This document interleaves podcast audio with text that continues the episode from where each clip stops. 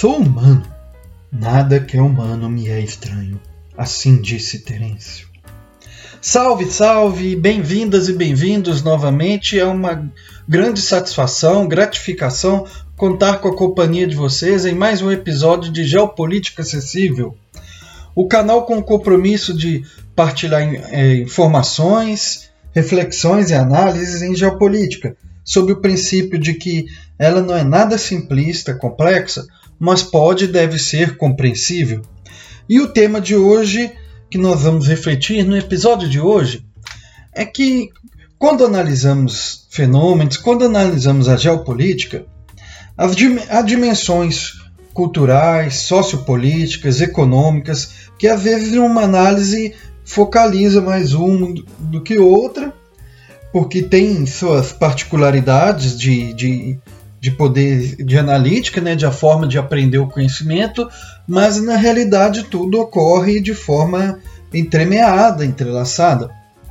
Mas e também o aspecto da realidade da, dos fenômenos ecológicos, da, da, dimensão ecológica da realidade, as questões ambientais, onde elas, elas entram também na análise geopolítica?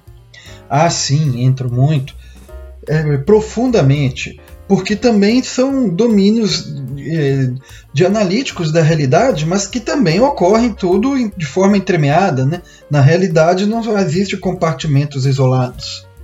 E fenômenos ecológicos e, e, e de questões ambientais é, ocorrem intensamente, profundamente em, em fenômenos geopolíticos diversos, contribuindo para retroalimentá-los de maneira que ganham uma escala, uma dimensão geográfica ampla, histórica ampla também, de ressonante, como se nós pudéssemos imaginar ondas no oceano, ondas é, que se amplificam e que se disseminam. Na... E hoje, no, no episódio de hoje, nós vamos ilustrar como isso ocorre. Vamos ilustrar, primeiramente, a gente reflete, podemos retroagir a 3.200 anos atrás. Vem se acumulando evidências arqueológicas de que houve uma grande seca nos fins da Era do Bronze, que é cerca de pouco antes de 1200 a.C., em regiões de onde hoje se tem a, grande região, o território se chamado Levante. E essas evidências arqueológicas se referem a, mais especificamente, os é, territórios abrangendo os atuais países do Líbano, Síria, parte do Iraque, a Jordânia, Israel e a Palestina. Ocorreu um esfriamento do clima nos territórios mais ao norte destas regiões, com uma queda no regime pluviométrico na área mais ao sul e sudeste desta parte do Levante. E, decorrente disso, houve queda na produção agrícola e na atividade pecuária. Um debacle intenso no comércio, nos celeiros oficiais da, dos governos que haviam, de reinos maiores e menores, ocasionando fome, migração, conflito pelas terras mais úmidas e férteis das regiões. O Egito era a potência que dominava aquele, este território. E ele vinha então de, de, décadas anteriores de crise institucional, décadas de crise institucional que incluíam a dimensão religiosa que perpassava por tudo naquele contexto desses sistemas históricos e dimensão sociopolítica, com as disputas entre as elites refletindo em obras de, de simbolismo, né, obras de forte simbolismo para aglutinar ideologicamente a população, na disputa por aglutinar ideologicamente a população, que são obras de infraestruturas onerosas ah, e esta crise foi agravada por necessidade dessas obras também para fortalecer postos militares. Já justamente uma crise institucional acaba levando a tumultos também, que, que demandam pela, pelos, pelos poderes dominantes é, necessidades militares. E isto repercutiu na extração dos impostos sobre os reinos vassalos da região e respectiva exigência de fornecimento de escravos para essas obras. grupos insurretos desencadearam rebeliões contra o domínio egípcio. É, é, houve até na época um nome genérico para esses grupos que era Apirus. E também, por sua vez, né, suscitaram incursões bélicas egípcias para reprimir também, para restabelecer a, a estabilidade. Com tudo isso, ou também ocorreu guerras entre os reinos, reinos mais leais ao Egito, reinos que, que, é, que estavam alinhados com os insurretos, e, e também entre si, os reinos, pelos interesses locais, e que acabava sobrando mais para as comunidades nômades que trafegavam, transitavam no território entre um ou outro reino, e elas acabavam sendo atacadas pelas diversas frentes. Decorrentes dessa conjuntura caótica, Muitas cidades e aldeias de reinos tradicionais foram despovoadas, além de fugas, né, populações em fugas de territórios sob domínio direto egípcio. Formaram-se correntes migratórias de povos que estabe acabavam estabelecendo uma coesão interna para a autodefesa e também para investir na disputa de terras propícias. E seja de povos fugindo da aridez fria do norte e povos do sul e do leste daquela região buscando terras mais férteis. E então, as terras montanhosas centrais, que havia características da geografia daquela região, que antes eram povoadas assim, mais dispersamente, passaram a ser alvo cobiçado por estarem tendo maior pluviosidade, né, maior regimes de chuva, melhores regimes de chuva e também o que acabava é, fomentando pela geografia, né, é, é, produzindo canais hídricos que escorriam também dessas áreas de, é, montanhosas. Quando, mais tarde, as condições ecológicas das planícies começaram a ficar mais propícias para produção agrícola e, e, e atividade, atividade pecuária, retoma-se o povoamento em escala mais intensa nelas. Então, os afetamentos que a arqueologia vai descobrindo vão apresentando ao longo do tempo arquiteturas mais arrojadas e também evidências do restabelecimento de reinos mais estruturados. Dentre estes, os reinos dos arameus, reinos dos israelitas e os judaítas ao sul deles, né, do reino do norte de Israel, o reino ao sul de Judá, povos asmonitas, os moabitas e edomitas, gerando assim fabulosas sagas e memórias coletivas de formação né, para onde que se remeteu a identidade desses povos, contendo tudo isso importantes ressonâncias geopolíticas, como se pode ver na saga que consta na Bíblia hebraica do, da formação do povo, né, que se chama Êxodo, mas são vários livros produzidos em vários séculos por tradições diferentes, inclusive releituras das tradições do povo do norte de Israel por parte dos povos, do povo do sul de Judá. Inclusive, em um dos livros de um dos profetas deste tomo da Bíblia hebraica, o profeta Amós, há uma passagem que se invoca a memória de que, tal como os israelenses produziram a saga do seu êxodo, havia registros, né, memórias de sagas dos povos arameus, que é na Síria, também possuindo né, uma teologia a respeito de uma libertação, né, de um êxodo de libertação. Este, vejam como você vê um tempo antigo, questões climáticas relacionadas com vários, é, é com, é, não só produzindo efeitos, mas elas relacionando também com outros fenômenos de, de cunho geopolítico que ocorria e como isso implicou, de certa forma, podemos dizer que implicou para a história de toda aquela região, de povos, nações e até hoje, de certa forma, na humanidade. De, é, em escopo, em, em escala mais ampla. Um outro cataclismo de dimensões geopolíticas emblemático ocorreu em recentes tempos, né, no momento contemporâneo e algo de grande intensidade que choca o mundo ainda hoje está se desenrolando a, a, os efeitos. Em uma região que experimenta episódios de secas recorrentes, houve, especialmente dentre 2006 a 2010, uma seca de intensidade excepcional que, que foi devastadora, de consequências devastadoras. Ela afetou mais de 60% do território da Síria, especialmente as áreas agrícolas do nordeste do país, provocando perdas extraordinárias nas safras, nas safras agrícolas, na, também na produção pecuária. Isso, por sua vez, causou problemas de insegurança alimentar em todo o país da Síria, com o governo, então, tendo de aumentar as importações.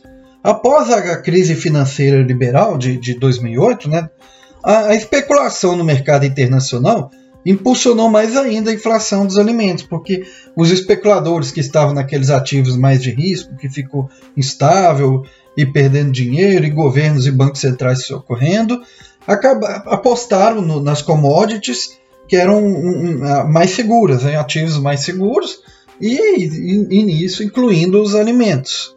E os preços aumentaram, e, e o que gera crises sociais. Neste tempo, durante isso que eu vim narrando com essa seca e com ocorrendo essa, esse problema alimentar, agroalimentar, ocorreu o deslocamento, né? Vinha, se sucedeu o deslocamento que foi atingiu cerca de 800 mil agricultores para as principais cidades sírias de Alepo, Damasco, Hama, Homs e Dará, gerando demandas né, de programas sociais, de programas de saúde, infraestrutura e o governo acabou alegando de que não tinham fundos para arcar com o conjunto de, de demandas e muitas pessoas, especialmente os agricultores, é, ficar, iam se sentindo desamparados, negligenciados pelo governo. Crescia a extrema pobreza e uma grande insatisfação por desabastecimento de água na cidade de Dará formou em 2011 uma onda de protestos e o governo, acuado, temendo aquilo tudo ganhar uma grande proporção, acabou reagindo de maneira violenta, o que foi fatal. A insatisfação se amplificou, com as pessoas colocando em xeque a própria legitimidade do governo e ao mesmo né, encontrando também outros grupos que queriam que, que tinham outras aspirações de governos pela Síria que ao mesmo tempo, então, nisso se amplificavam tensões internas entre a população, com reflexos nas diferenças culturais, de identidades, religiosas. E esse caldeirão borbulhante alimentou a guerra civil da Síria, juntamente com outros fatores geopolíticos envolvendo os interesses das potências internacionais, potências mundiais e governantes também de, estados nação regionais.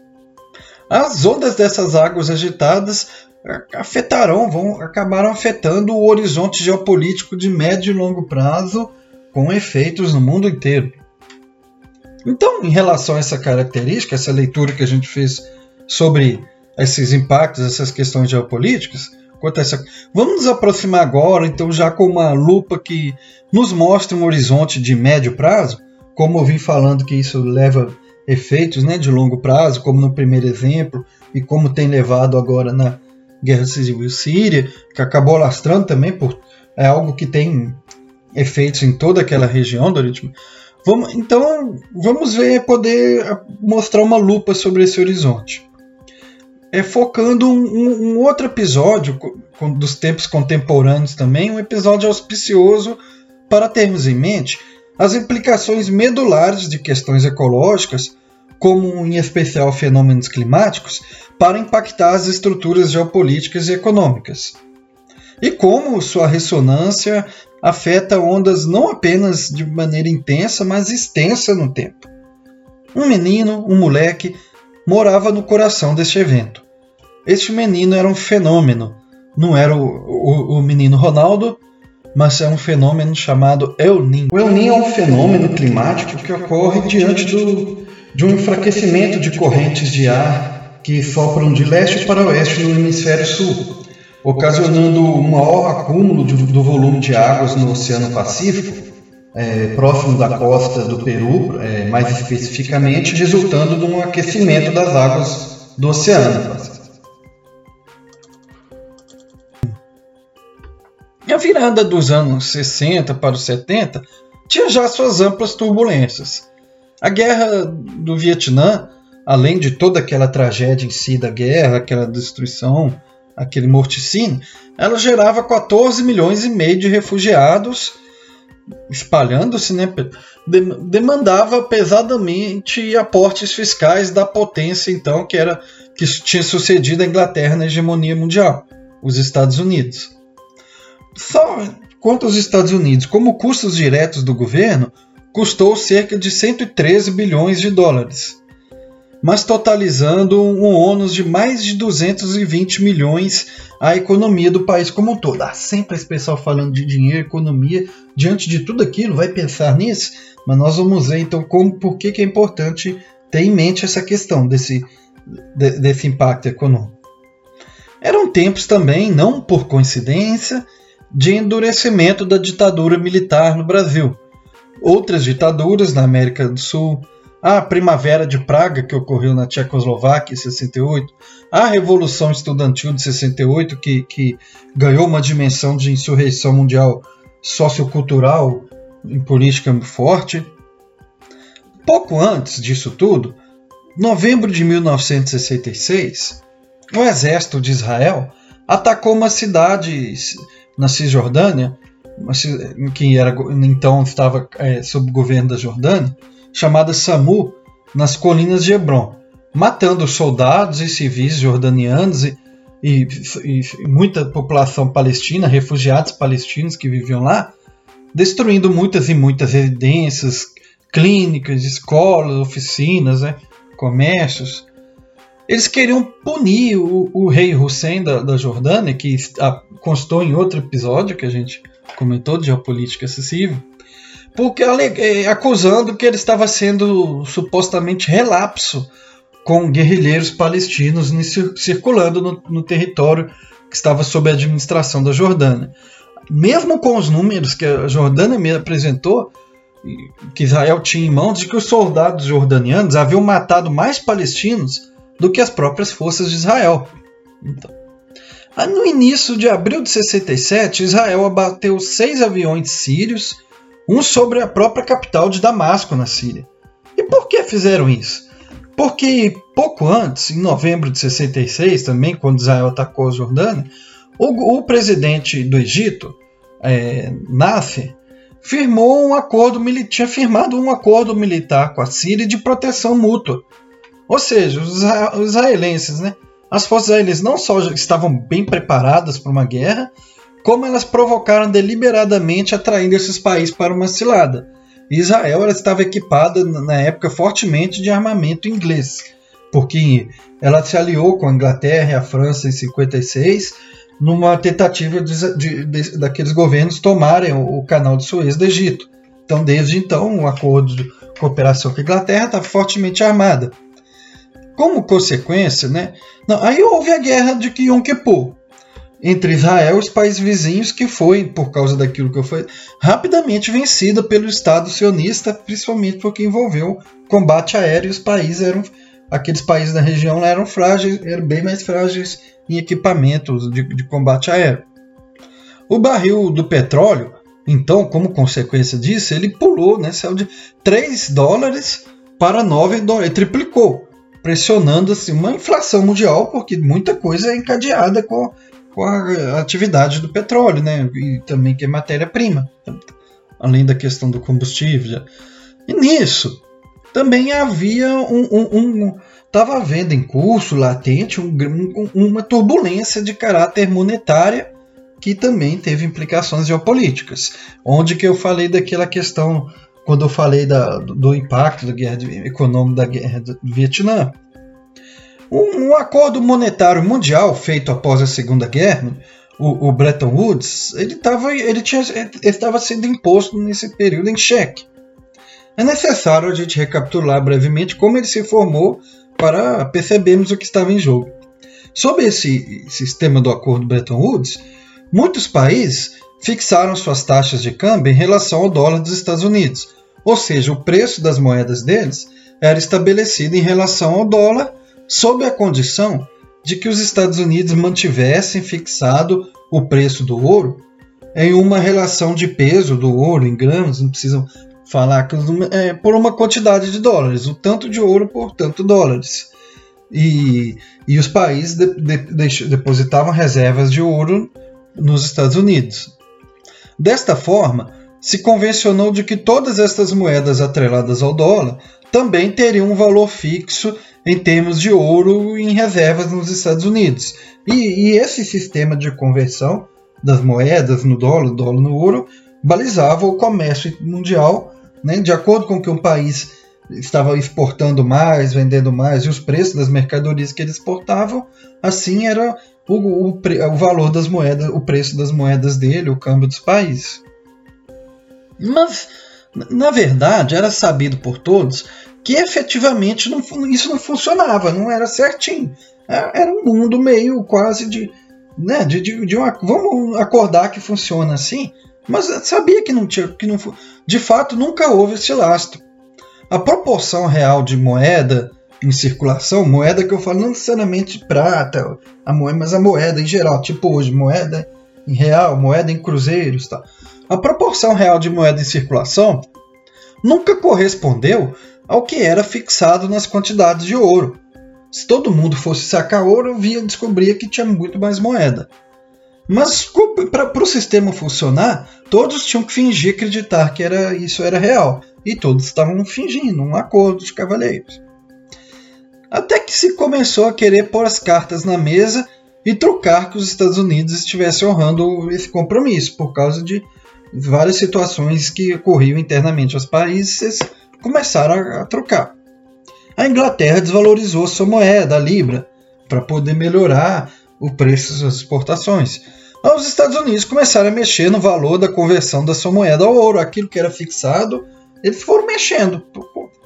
Então a França, indignada, enviou um navio destroyer aos Estados Unidos para resgatar, o, o, o, por trocar por em dólares o ouro que ela tinha guardado, depositado lá no estado de Nova Jersey. O presidente dos Estados Unidos, que era o Nixon, entregou então que nunca que era para ser honrado. Falou, como assim? Não, isso não, era, não foi feito para honrar esse acordo. Então ele nunca. Aí, falou, já que estão questionando agora a fé, então vamos fazer de vez então o jogo. Vamos fazer de vez o, o fingimento. Aí ele deu um calote nesse acordo Bretton Woods. Falou, não vamos honrar isso não. Aí se encerrou de vez qualquer referência oficial das moedas em algum elemento fí físico como ouro. Parou de ter lastro, então hoje se chama a paridade de moeda no mundo é o dólar flexível, é o dólar fiduciário que se chama, ou seja, é na base da confiança, mas não, não tem um lastro. Porque na verdade se encerrou o fingimento de que a economia real teria como atender esse capricho, nunca tem, conseguiu. Uma época na Inglaterra, John Locke tentou fazer a moeda inglesa ter um lastro bem rígido e tal, e teve uma crise muito grande de deflação. Foi, foi, não tinha, é, é, tava, teve superprodução lá, teve deflação dos preços, que gerou crise, corrida bancária, desemprego, tumulto, quase que ele quebra a Inglaterra. Não tem como. Aí, nessa época, com isso tudo, com essa queda do, do Bretton Woods, o ouro supervalorizou e cresceu uma espiral inflacionária no mundo. Mas, não, tá, tá. Mas, mas, mas pera lá, pera aí, pera lá, pera acolá, pera. E onde é que tem. Onde é que é que tá o El no meio dessa confusão toda? Esqueceu dele? É, e perdeu? Não. Pois é. Olha só, como se não bastasse esse tumulto todo, esse moleque traquina veio aprontar colocando mais lenha na fogueira, né? Fazendo o, o terremoto, o maremoto virar um tsunami. Porque com, com ele ocorreu um ladinho, na verdade, de média intensidade e foi crescendo a intensidade na segunda metade. Começou de média intensidade na segunda metade dos anos 60 e foi crescendo em intensidade até o, o, o, a metade da década de 70 e, e, e ocasionou perdas drásticas na produção agrícola de vários países. Começou um, um primeiro sinal de alarme foi na uma grande perda de produção no, no Peru, produção agrícola de, e de carnes, e, e, o Peru era um importante centro exportador de matérias-primas para a produção de carne em outros países do mundo. E, e, depois isso acabou foi se constatando também para outros países que eram produtores e exportadores de, de alimentos e de matérias-primas agrícolas para alimentos também. Além da crise de segurança alimentar interna nos países, foi um grande baque para países que dependiam de importações de alimentos, como os países do Oriente Médio, que já estavam em crise depois daquela guerra e, já, e depois com crises sociais, que guerra, perda de guerra põe governos em, xeque, legitimidade, né? cai governante, ainda por cima vem problema de abastecimento alimentar. É, o Ninho, então, bagun foi bagunçou geral a zorra toda. Comida cara na mesa é, é explosão de revoltas, né? Então, os homens fortes de, de, de, países que eram produtores de petróleo, gás, fizeram um acordo, né? A OPEP, que chama a Organização dos Países Produtores de Petróleo, desde de e, e junto com outros países que produziam petróleo, né? Que eram amigos até dos Estados Unidos, governo venezuelano, o Shah iraniano, que foi um, um, um, um, déspota que os Estados Unidos pôs lá também por causa de um golpe, derrubando um outro governante é, democrático, legítimo do, do, Irã. O ditador sanguinário da, da Suharto, da Indonésia, também colocado no poder com a ajuda dos Estados Unidos, é, é, país produtor, que também são países produtores de petróleo, até os outros países do Oriente Médio lá que for, eram opositores dos Estados Unidos, em acordo, turbinaram o preço do petróleo. Né? Que vocês lembram quando na, no final da no, durante a década de 70 dos 9 dólares foi para 15 hoje é pouco mas para a época era muito. Ou seja cresceu né o turbinou o preço que esses países fizeram isso para aumentar suas receitas e conseguir bancar alimentação e necessidades do povo para ter estabilidade política. Mas preços de alimentos aumentando em várias partes do globo. Preço do petróleo aumentando e tudo que depende do petróleo? As commodities todas aumentaram, então, minerais, né, que conta, ainda, mas ainda as commodities minerais e o, o, que, o, o que ficou foi a, todas as obras de infraestrutura dos países e, e também as empresas que tinham que importar para produzir foram tudo encarecendo, tendo os, a, o preço dos produtos comprava caro. Olha só o efeito dominó, então, que foi esse choque que ocorreu o El Ninho chocou a história a partir daí, mas calma, ainda não estão vendo tudo. A inflação disparou em vários países, como foi falado, mesmo sem eles estarem experimentando crescimento econômico. Os que cresceram tiveram dificuldade com, a, com essa crise. o poder de compra das pessoas caía, né, logicamente, e várias economias assim começaram a precisar de divisas externas para arcar com compromissos internos básicos. Mesmo, mas mesmo com a inflação em alta, os Estados Unidos tinham juros baixos nessa época. Eles se preocupavam-se com as pressões que estavam tendo com o desemprego, queda nas exportações dele por causa das crises nos outros países, que não tinha como diminuição dos lucros empresariais, a, a dívida externa dos Estados Unidos, né? Em 71 eles deviam muito, mais de 70 bilhões de dólares, que para a época era astronômico, e, e, eles tinham somente 12 bilhões de dólares em equivalente em ouro em reservas diante dessa dívida. Afinal, a corrida espacial, então, que tinha com a União Soviética e a guerra do Vietnã, e o custo também para financiar golpes e enfiar governos ditatoriais no mundo, lhes sangraram. E fora também a, a potência hegemônica, os países do, do centro, no centro do, do, sistema mundial, os países da semi-periferia e periferia entraram, foram caindo em buscar empréstimos aproveitando a diferença grande das, entre as taxas de inflação interna e, e, e os juros externos. Havia dinheiro abundante para emprestar, afinal de contas, vindo do lucro dos petrodólares. O, o, o preço do barril subiu muito, dava lucro para os cheios. E, e as juros baixos também acabavam emprestando, e muito foi parar nas bolsas de valores do próprio Estados Unidos, e daí das bolsas foram para o mundo. Né? Magnatas e empresas do cartel do petróleo investiram nas instituições financeiras que, por si, tramavam ardis incríveis junto com governos e milícias para fornecer empréstimos para países nem que, que, que tinham que sabotar as economias ou, ou promover golpes e ditaduras. Mas eis que no final da década os Estados Unidos elevam os juros por causa da questão da inflação. E elevam muito e, e também para poder atrair divisas, porque eles tinham pouca reserva. Se eles aumentam os juros, pessoas do outro vão, vão poder, vão, já que os juros dá lucro, eles vão é, aplicar o dinheiro nos títulos dos Estados Unidos, que estão remunerando em juros altos. Você vê, para vocês verem, em 1971, os juros lá do Banco Central Unidos eram 6%. Em 1979, foram para 11%. Em dois anos, olha só agora, em dois anos, de, em, em, em oito anos aumentaram 5%. Em dois anos, eles chegaram a 21,5%, aumentaram mais de 10%, quase dobraram em dois anos.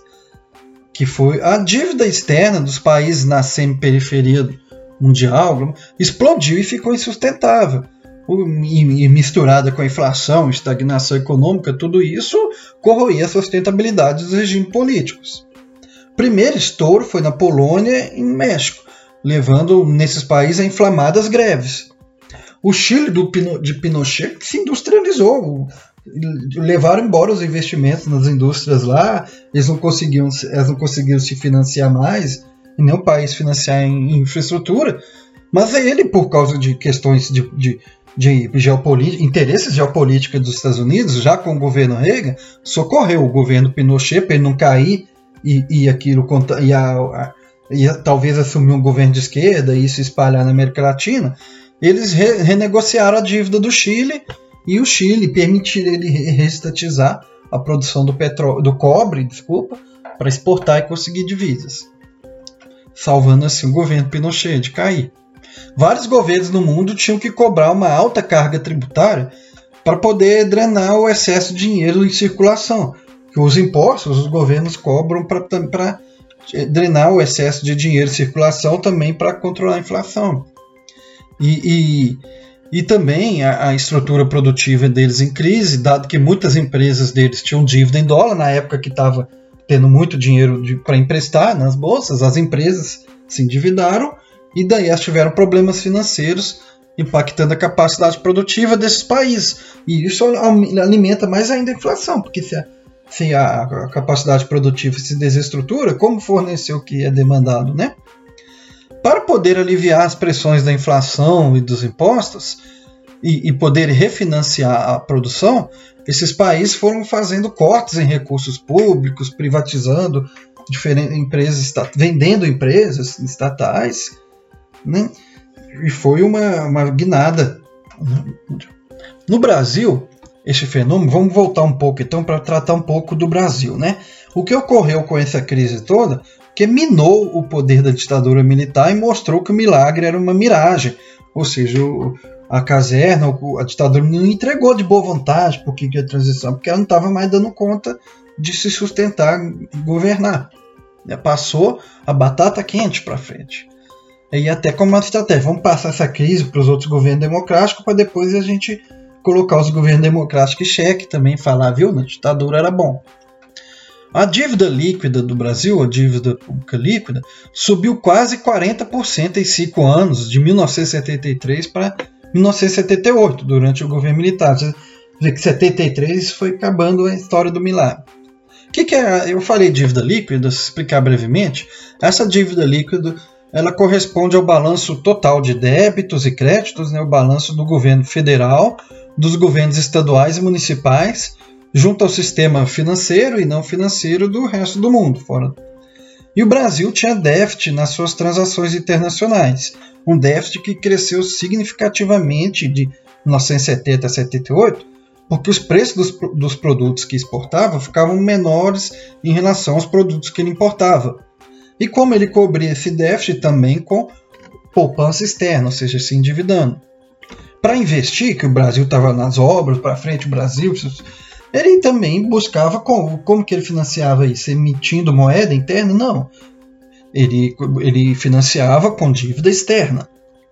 E o governo também, depois com essa crise nas empresas, igual a gente falou, as empresas privadas em crise, de dívida também, quebrando balanço financeiro em crise, o governo usava as empresas públicas para se endividar, desafogando as dívidas em dólares das empresas privadas.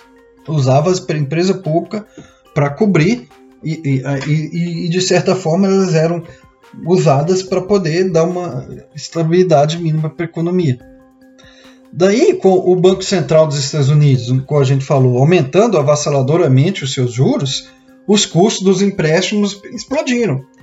O, né, os financiadores preferiam aplicar seu dinheiro nos títulos dos Estados Unidos para ganhar com os juros. E a infraestrutura, então, do, tanto do Brasil, em geral dos países da periferia e semi-periferia, definhava, sem conseguirem capitais para elas. é, bem como ficava muito mais oneroso bancar os programas sociais e outros, saldo demandado pelas crises internas, crises sociais que vinham com essa situação. Bom, potência União Soviética, então, ela sentiu agravante também dos custos daquele, da, da corrida espacial e da sua própria, entre aspas, guerra do Vietnã, fechar, que é a guerra do Afeganistão que ela estava envolvida. E ela não tinha dólar, que era moeda das transações internacionais, então era mais difícil ainda ela se financiar. Os Estados Unidos ainda conseguia receber dólar com o que os países faziam de reserva e, e, no comércio internacional. A União, a União Soviética não tinha essa opção, então ela foi pesadamente afetada por a crise que catalisou sua queda. Vejam como tudo isso levou a uma virada de capítulo na história. Do, do, do, que começou ali no final dos anos 70, ou dos anos 60, foi o que ocorreu no, no começo, no final dos anos 80, começo dos 90. E às vezes não se faz essa ligação, né? Ou seja, nossa vida, nosso mundo seria totalmente diferente sem o El Ninho daquele período, do final dos anos 60 e começo dos 70. A economia, a política, a cultura, todas as dimensões da sociedade atual foram afetadas por fenômenos que se entrelaçam na malha da ocorrência daquele fenômeno climático que estão envolvidos juntos. Quantas não estão sendo afetadas e vão ser mais afetadas ainda com as mudanças climáticas em curso que hoje estamos discutindo no mundo? O que, que isso então vai gerar para todo o panorama geopolítico do, dos próximos tempos. Estão, vocês estão acometidos por uma sensação de, de assombro? Também. Bom que, que ela instigue mais fascínio e entusiasmo pela geopolítica, ver como que ela implica em tudo que se diz, todas as outras questões sociais e amplas que se discute e até a gente vai pensar bem como não no nosso psicológico e que instigue mais sede em nós para compreender tudo, buscar compreender e pensar em tudo que a geopolítica envolve, pois ela nos envolve. Gostaram do episódio? Divulguem-no, debatam-no. A missão de geopolítica acessível precisa de vocês. Até o próximo episódio. Um abraço!